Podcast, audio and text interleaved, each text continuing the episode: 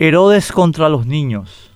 Cuenta Mateo en 2, 16, 18 que el rey de Judea, Herodes, entonces, cuando se vio burlado por los magos, se enojó mucho y mandó matar a todos los niños menores de dos años que había en Belén y en todos sus alrededores. Según la Unión Europea y sus agentes en nuestro país, los paraguayos que pedimos la derogación de la Ley 6659, que aprueba el convenio de financiación entre la Unión Europea y la República del Paraguay para el programa de apoyo a la transformación del sistema educativo del Paraguay y sus anexos, somos la reencarnación de Herodes. Sostienen en público, de lo que dan cuenta numerosas entrevistas en medios, comunicados, pronunciamientos, posteos, marchas y actos, que el propósito que tenemos al pedir la derogación de la 6659 es dejar a los chicos del Paraguay sin alimentación escolar, pues somos fundamentalistas, ignorantes, fanatizados. La propia embajada de la Unión Europea en nuestro país, que funciona a todos los efectos prácticos como un gobierno colonial paralelo, sostuvo que hemos desinformado sobre la ley 6659 cuando los únicos que mintieron aviesamente son la embajada de la Unión Europea y sus agentes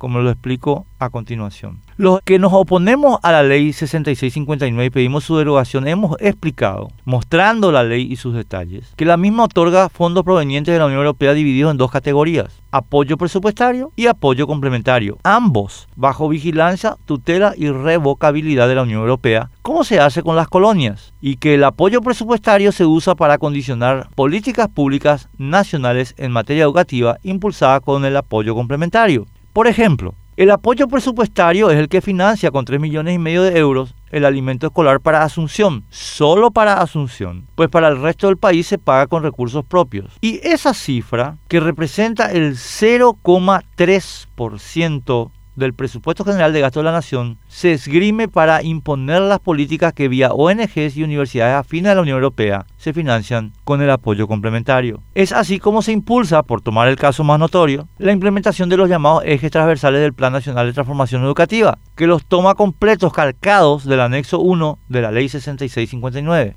todo en medio de un desbarajuste institucional deliberadamente impuesto al Ministerio de Educación y Ciencias, lo que permite, y no por casualidad, a la Unión Europea y sus agentes en nuestro país dictar la política educativa en nuestro país sin participación parental y sin control popular. Por eso hay que derogar la ley 6659 y todas las leyes condicionales que con limosna nos presta la Unión Europea en todos los ámbitos. Y por eso ya no hay que aprobar ninguna de las que vengan de forma semejante.